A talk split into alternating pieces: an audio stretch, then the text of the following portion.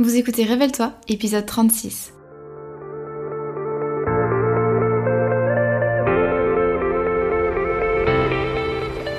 Je m'appelle Maëlan et j'accompagne les solopreneurs dans la construction d'une activité solide, pérenne et rentable, sans stratégie compliquée ni épuisement.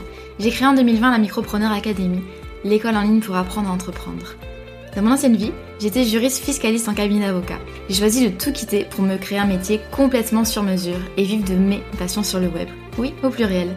J'ai créé le podcast Révèle-toi pour aider des personnes comme toi à se lancer et à construire une activité qui a du sens. Ici, tu trouveras pas de recettes magiques ni de conseils bateaux, mais un vrai partage d'expérience et de connaissances, sans tabou ni paillettes.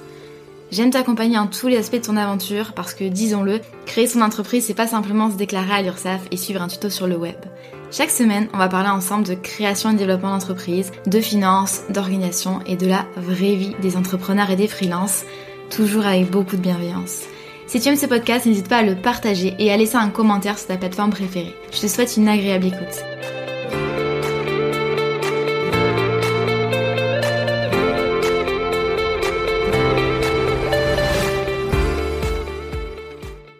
Hello à toutes et à tous, j'espère que vous allez bien, que vous êtes en forme malgré ce mois de confinement. Je suis ravie de vous retrouver aujourd'hui pour un épisode un petit peu particulier, hein. c'est la première fois que je fais ça.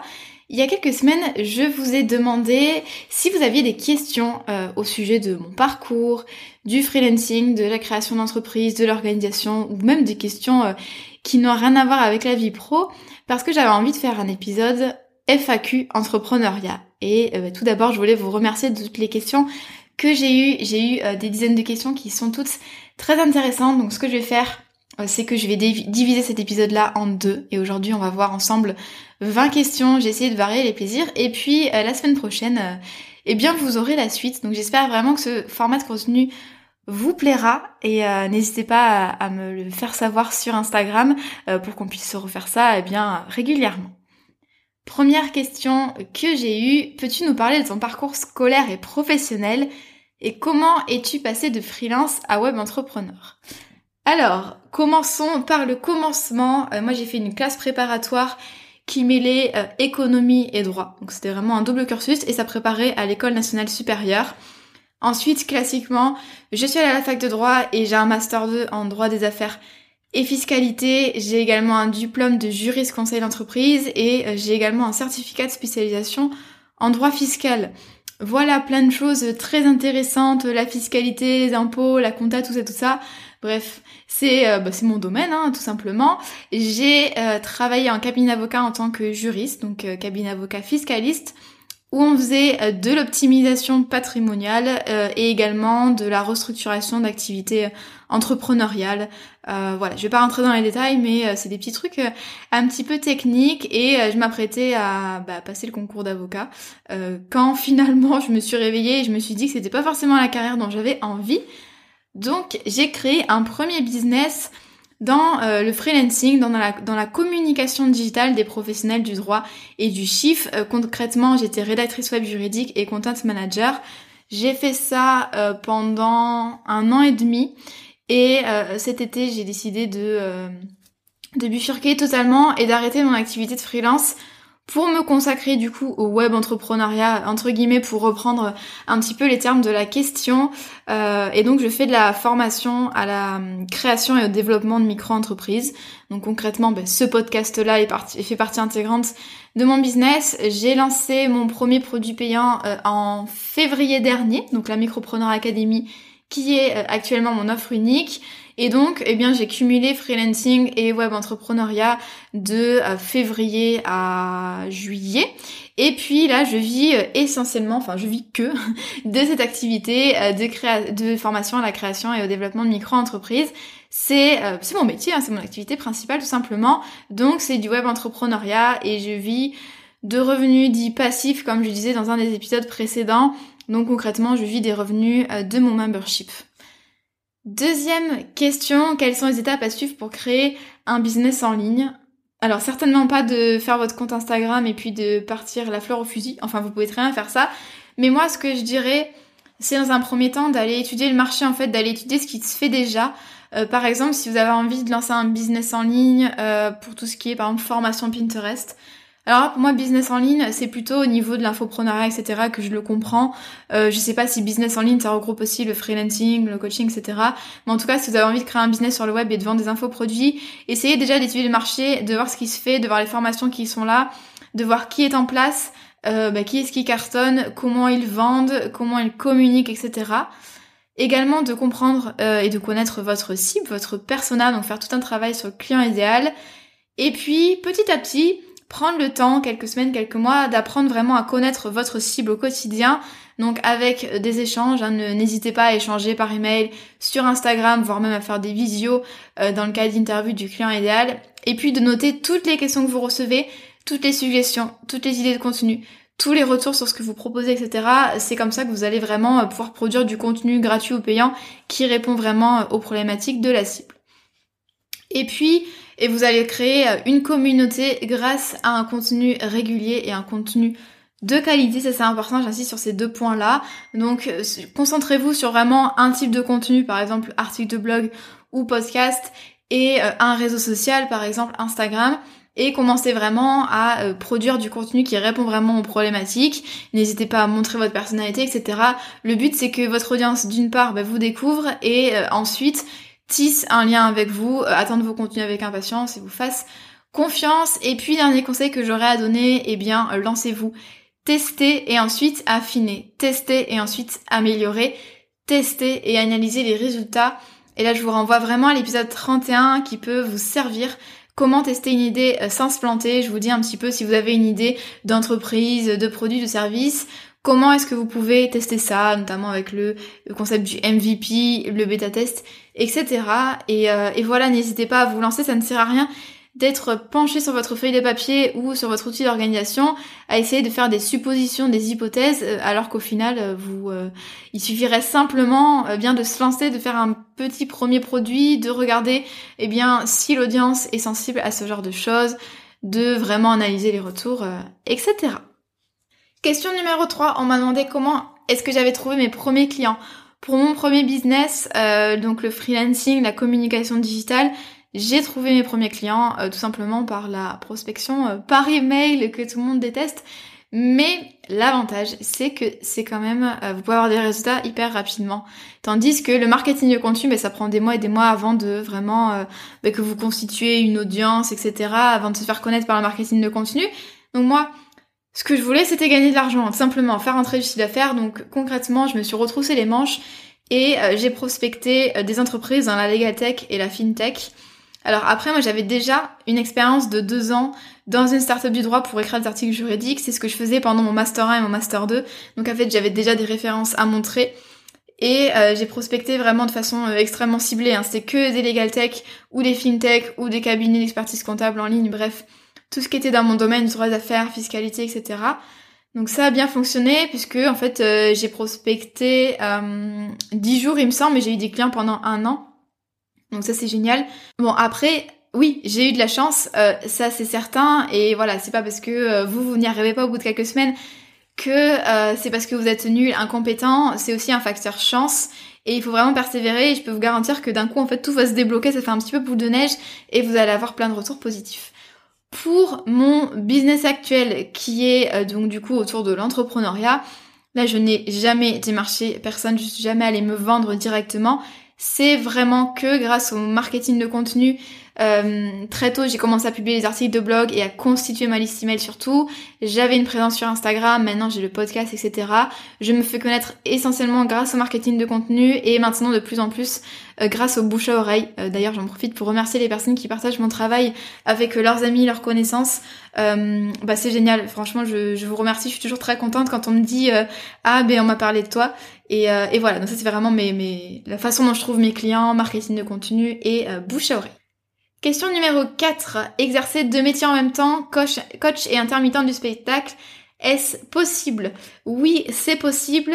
Euh, d'ailleurs, j'ai fait un épisode, euh, ah, je pense que c'est numéro 5, je suis désolée, j'ai pas le, numéro sous les yeux, mais j'ai fait un épisode sur cumul salariat entrepreneuriat. Est-ce possible? Donc oui, de toute façon la micro-entreprise elle a été créée euh, justement pour un petit peu pour permettre aux salariés, étudiants, retraités, etc. de s'arrondir les fins de mois. Donc oui, ça a été conçu comme ça. C'est possible et euh, sachez que vous pouvez cumuler votre chiffre d'affaires de la micro-entreprise avec l'allocation chômage, mais également avec les allocations spécifiques d'indemnité chômage des intermittents. Voilà, ça c'est à savoir. Après, il y a quand même quelques petites spécificités, il faut regarder vos, contrats, etc. Mais la plupart du temps, oui, c'est possible, ça demande juste bah, une bonne gymnastique. Combien d'heures travailles-tu euh, par semaine? Alors ça c'est un truc qui en général euh, intrigue les gens. On aime bien savoir ce qui se passe dans le business des autres et comment ils s'organisent. Alors moi euh, en ce moment je travaille à peu près 40 heures par semaine. Je ne travaille ni le soir ni le week-end. Et si vous travaillez le soir et le week-end, ça doit rester temporaire. Sur le long terme, ce n'est pas possible tout simplement. En plus, vous allez passer à côté de beaucoup de choses dans votre vie perso.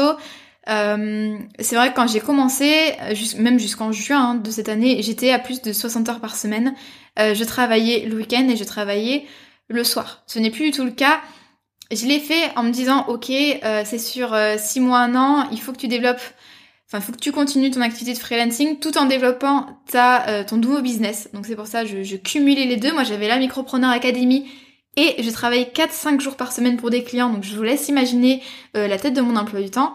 Mais euh, le but c'était pas de continuer ça euh, ad vitam aeternam et donc maintenant euh, voilà je travaille en ce moment 40 heures par semaine j'ai une journée assez chargée parce que je, je prépare la version 2 de la Micropreneur Academy. D'ailleurs petite pub au passage si vous avez envie de vous inscrire sur la liste d'attente pour avoir toutes les informations en avant-première euh, pour la V2 de l'Académie qui sort en janvier. Je vous mets un petit lien dans, la, dans les notes de l'épisode et puis vous avez aussi le lien dans ma bio Instagram.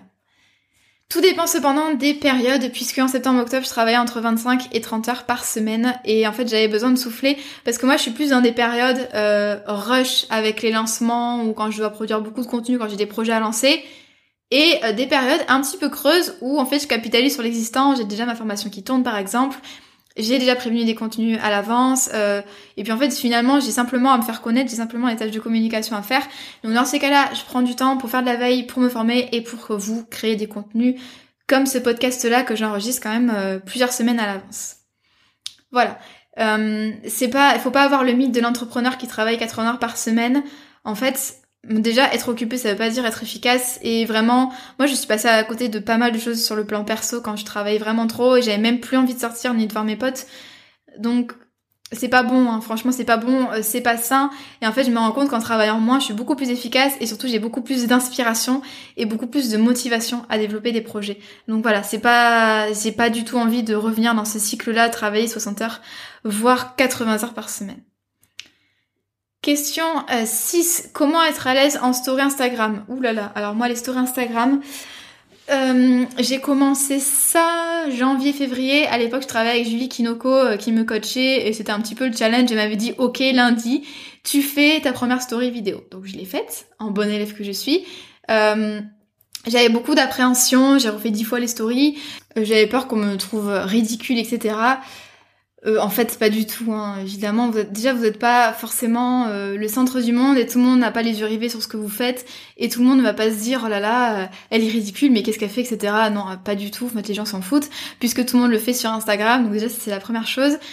Et puis, comment être à l'aise? Ben, Tout simplement, faut essayer. faut essayer. faut même si la première story est pas forcément hyper agréable, faut le faire tous les jours ou enfin plusieurs fois par semaine. Et euh, après, on se sent à l'aise. Voilà. C'est vrai que c'est pas du tout naturel hein, de parler euh, en vidéo sur, euh, enfin avec son téléphone. Mais bon, je suis hyper contente d'avoir sauté le pas parce que ça me permet quand même d'avoir beaucoup plus de proximité, d'engagement avec vous. Donc, bah, je trouve ça plutôt cool et j'essaie d'en faire quand j'ai le temps et quand j'y pense. Question 7. En semaine, trouves-tu le temps de sortir prendre l'air régulièrement? Alors moi j'ai un petit peu du mal avec cette notion de on ne trouve pas le temps ou on trouve le temps. En fait, c'est juste une question de priorité. C'est est-ce que je prends ce temps-là ou est-ce que j'ai pas envie de le prendre parce que c'est pas ma priorité? Donc moi, c'est ma priorité. Euh, bon là, en confinement actuellement, euh, j'essaye de faire 30 minutes de marche le midi après le repas. Ouais, vous avez tout le détail de ma journée. voilà, ça c'est un peu particulier. Mais hors confinement, euh, je sors quasiment tous les jours, soit en centre-ville, soit chez des copains parce que c'est mon instant sociabilité. Euh, c'est vrai que je pense que si j'avais des longues journées euh, au boulot avec plein de collègues, j'aurais pas forcément envie ni besoin de sortir le soir.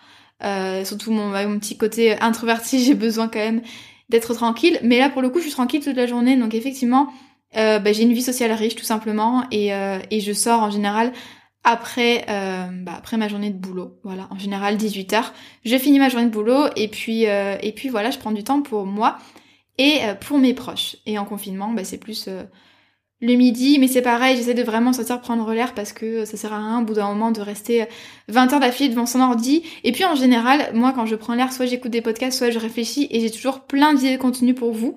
Donc ça me permet euh, bah, de me rebooster un petit peu. Question 8. Au bout de combien de temps peut-on vivre de son activité? Euh, bah, Au bout d'un mois ou au bout de deux ans Il n'y a pas de réponse.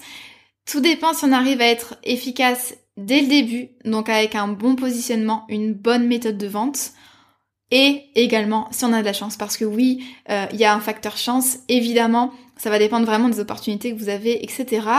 Et puis euh, vraiment ne désespérez pas parce que ça paraît con ce que je vais vous dire, mais vraiment un jour ça frappe vraiment d'un coup, ça fait effet boule de neige.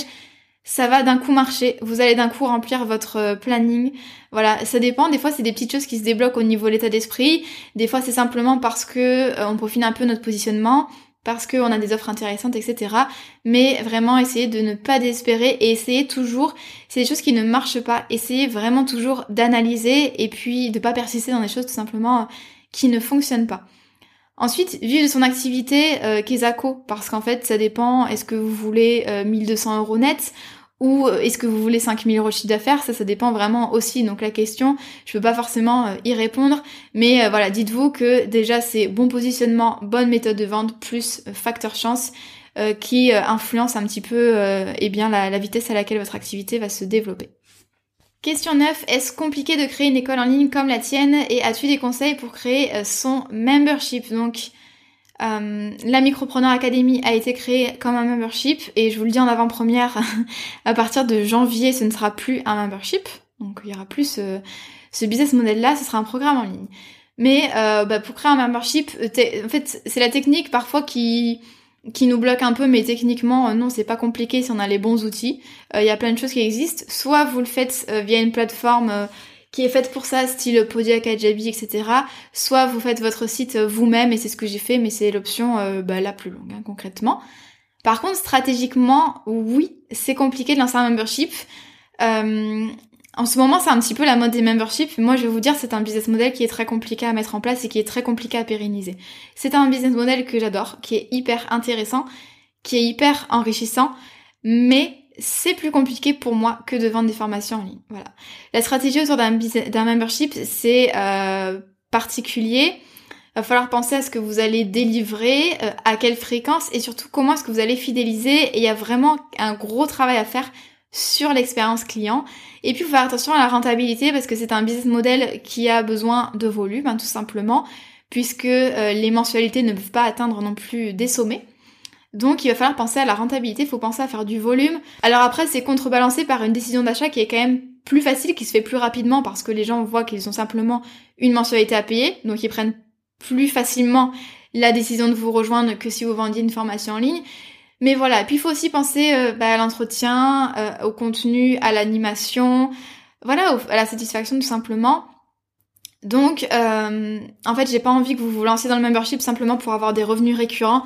Faut vraiment que vous ayez envie, d'un point de vue pédagogique, parce que ça peut apporter quelque chose pour vos, à vos clients, simplement, donc pédagogique ou divertissant, hein, ça dépend de votre membership. Et il faut penser à vous, à vos objectifs business, à pourquoi vous le faites. Et si c'est simplement pour avoir des revenus récurrents en plus sur votre Stripe tous les mois, je peux vous garantir que ça suffit pas en fait comme motivation. Voilà. Si vous avez des questions sur le membership, je suis dispo pour en discuter euh, sur Instagram parce que du coup, moi j'ai lancé le mien euh, en mars, donc du coup ça fait plus de 6 mois. Question numéro 10, combien dépenses-tu pour ton entreprise? Alors, je suis pas euh, radine hein, pour mon entreprise. Euh, il faut savoir que moi, je soit je réinvestis, soit je garde un trésor la plupart de ce qui rentre dans mon entreprise. Donc en fait, je me rémunère peu. Euh, par choix, hein, parce que en fait j'ai pas forcément euh, besoin et envie d'avoir euh, une rémunération énorme.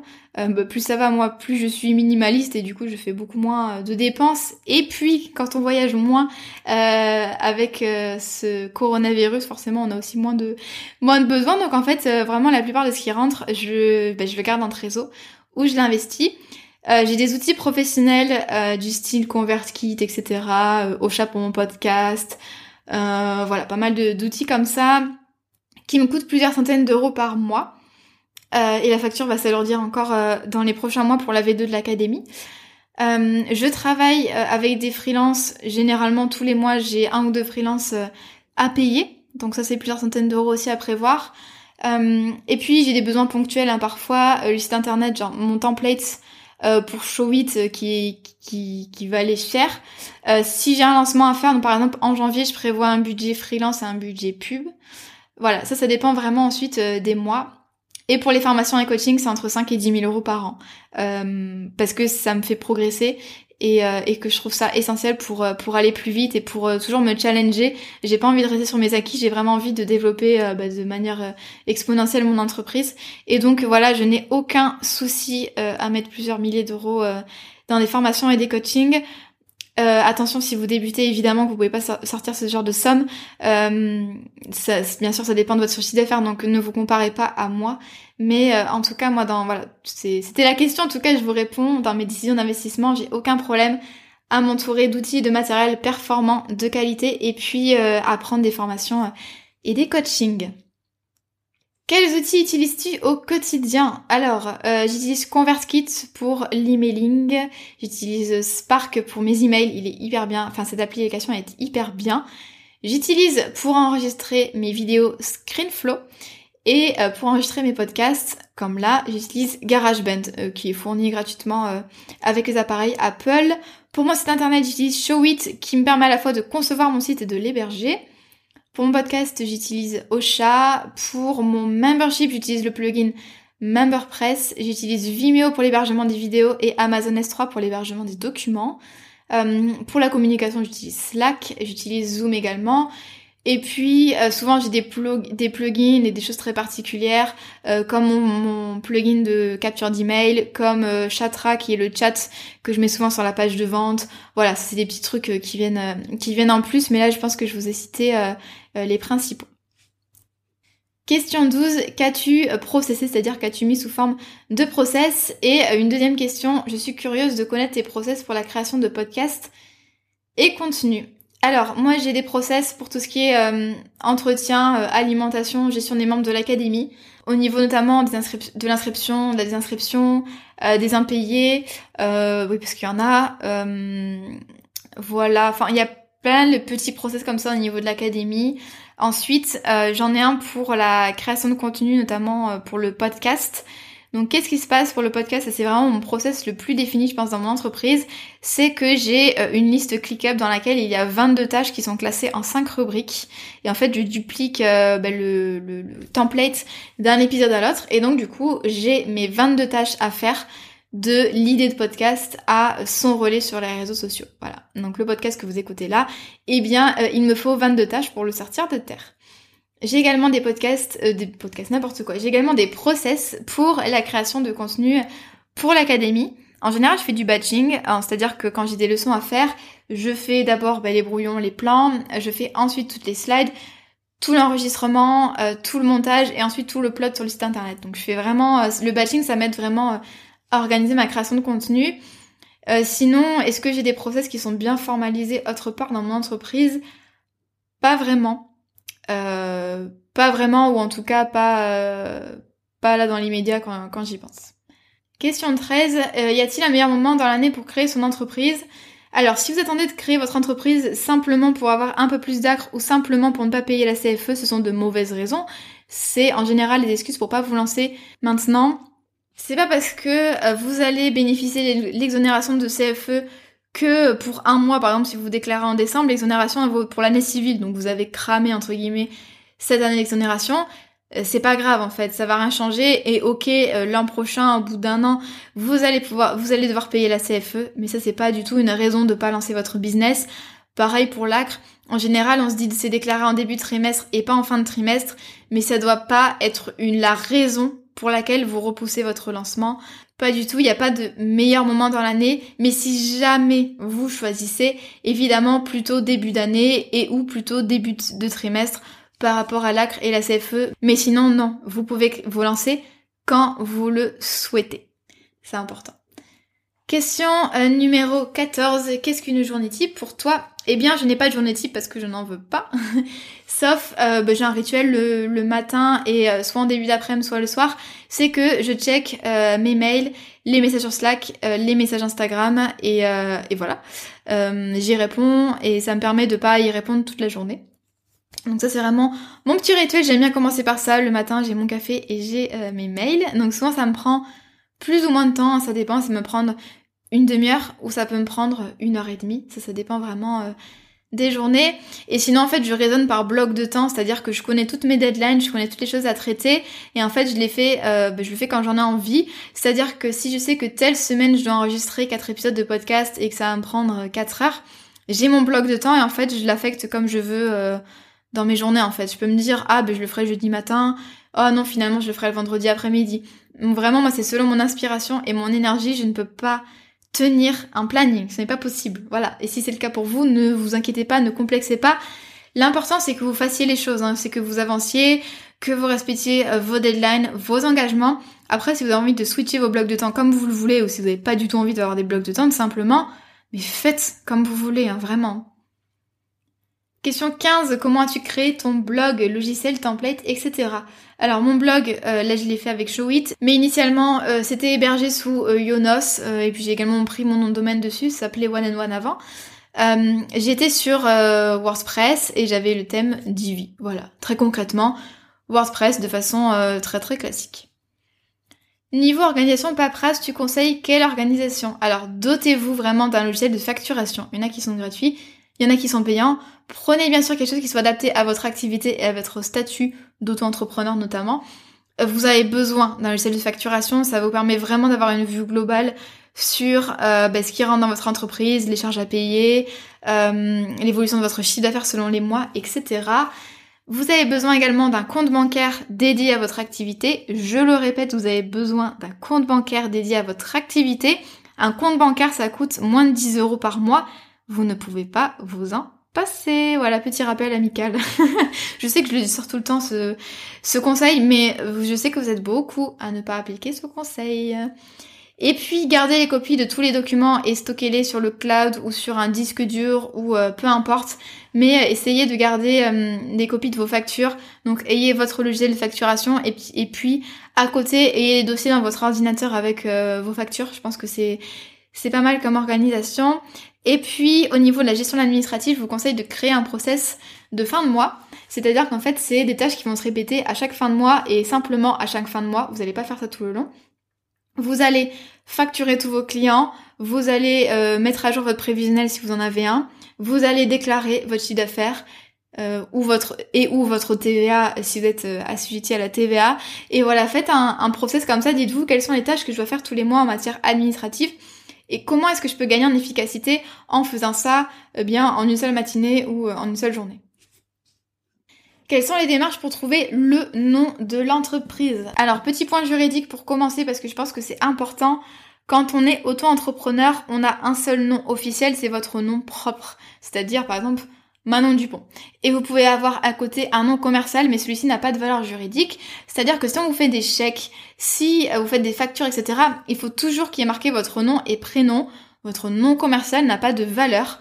Donc vous pouvez mettre votre nom, votre prénom, et en dessous votre nom commercial. Mais en tout cas, dites-vous que le nom de votre entreprise, c'est votre nom plus votre prénom si euh, vous êtes en auto-entreprise. Quelques conseils pour trouver le nom de votre entreprise. Tout d'abord, faites attention euh, d'une part aux droits des autres. C'est-à-dire que euh, s'il y a des marques qui sont déjà déclarées euh, dans le secteur d'activité que vous euh, dans lequel vous, vous également vous rentrez, eh bien vous ne pouvez pas tout simplement choisir un nom qui soit pareil, mais également un nom qui se rapproche et qui pourra entraîner une confusion. Deuxième aspect de ça, sans forcément parler du droit de la marque, même s'il y a des marques qui sont pas déclarées pour le nom que vous convoitez, en fait, dites-vous, est-ce que en tapant mon nom sur Google, est-ce que on va bien réussir à me trouver en première position ou est-ce que ça va m'être mélangé avec d'autres noms de sites ou de marques ou avec des noms euh, communs? Par exemple, si vous appelez votre marque la table bleue, eh bien sur Google on va peut-être avoir du mal à vous trouver si on marque juste la table bleue et on risque d'avoir simplement des pages de shopping avec des tables.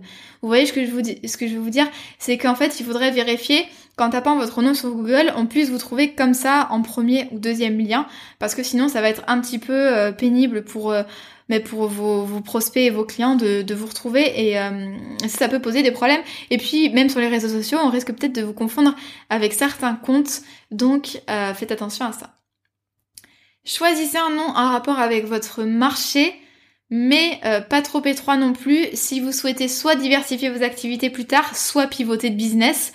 Ce serait dommage de devoir changer de nom si vous pivotez, totalement du business. Euh, il faut que ce soit un nom qui soit pas trop long. Euh, qui soit aisément prononçable et dont on puisse se rappeler. Si vous avez un nom à rallonge hyper compliqué, le problème c'est que les personnes vont avoir du mal à se souvenir du nom de votre marque, donc c'est un petit peu embêtant si un jour bah, elles veulent revenir sur votre site pour acheter chez vous notamment. Attention également aux effets de mode, attention également aux gens qui vous proposent des noms et puis au final ça vous branche pas vraiment, écoutez votre intuition. Le but c'est que c'est vraiment un truc qui vous plaise et dont vous vous lasserez pas dans trois mois ou dans six mois. Question numéro 18, comment récolter des leads qualifiés? Donc concrètement, comment euh, récolter les adresses mail de, prospects, enfin en tout cas d'une audience qui est vraiment qualifiée, qui est vraiment intéressée. Eh bien d'une part, euh, il faut bien comprendre qui est sa cible, donc là faire le travail sur le client idéal. Il faut comprendre ce dont elle a besoin.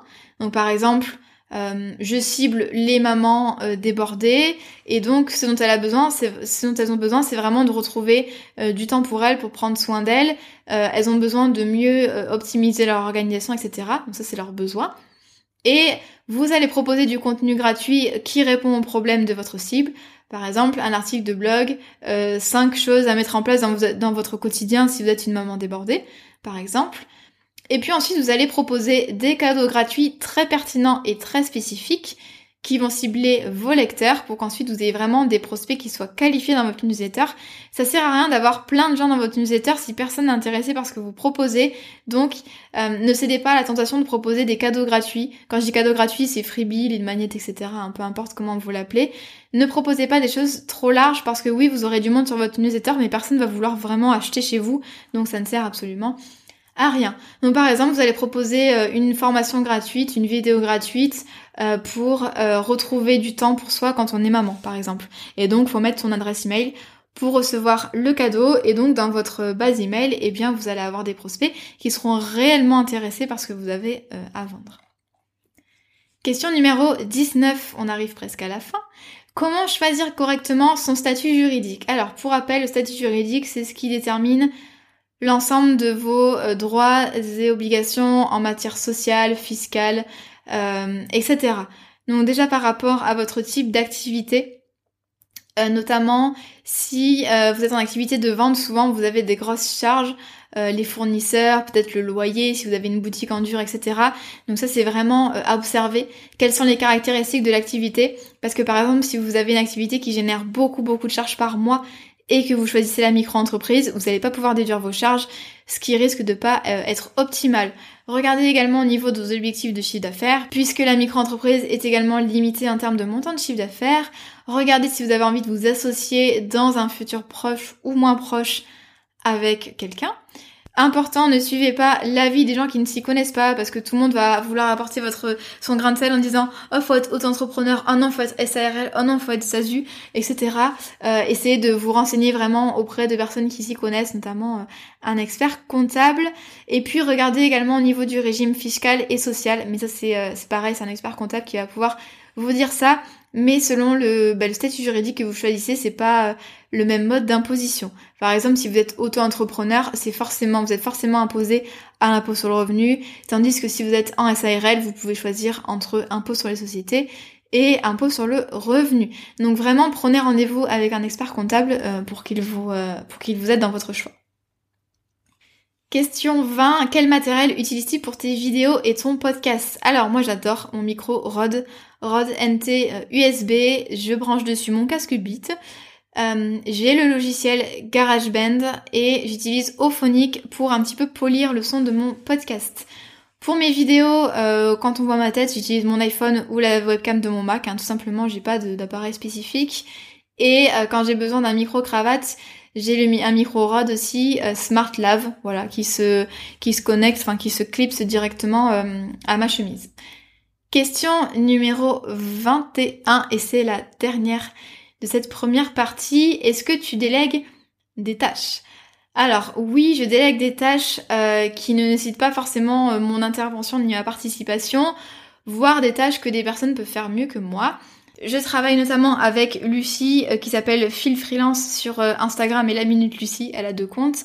Et elle, elle m'aide autour de la création de contenu autour du podcast. C'est elle qui par exemple fait les articles de blog pour le podcast, qui programme le podcast, qui fait les notes de l'épisode, les épingles Pinterest etc. Et puis je travaille euh, depuis récemment avec Leïla qui va monter les vidéos de la formation euh, de la Micropreneur Academy euh, pour la V2 qui sortira du coup en janvier. Et merci les filles, j'en profite pour vous dire ben merci pour votre aide parce que c'est grâce à vous aussi que l'activité ben, évolue et que j'arrive à proposer plein de contenus, plein de contenus gratuits. Voilà, c'est ainsi que se termine cette première partie de la FAQ entrepreneuriat. J'espère que ça vous a plu. Euh, en tout cas, moi, j'ai beaucoup aimé enregistrer cet épisode-là. J'avais l'impression de, de, prendre le thé et discuter tranquillement euh, avec vous. Donc n'hésitez pas à me dire ce que vous en avez pensé, si vous avez envie que je refasse ça, euh, etc. J'ai essayé de varier les questions. Et puis, euh, ben, on se retrouve la semaine prochaine pour la deuxième partie puisque j'ai encore 20 euh, questions à traiter pour vous. Voilà, je vous souhaite une très belle journée. Merci beaucoup de votre écoute. Merci des partages également que vous faites régulièrement sur Instagram. Ça me fait super plaisir. Et puis, ben, je vous retrouve la semaine prochaine. Très belle journée.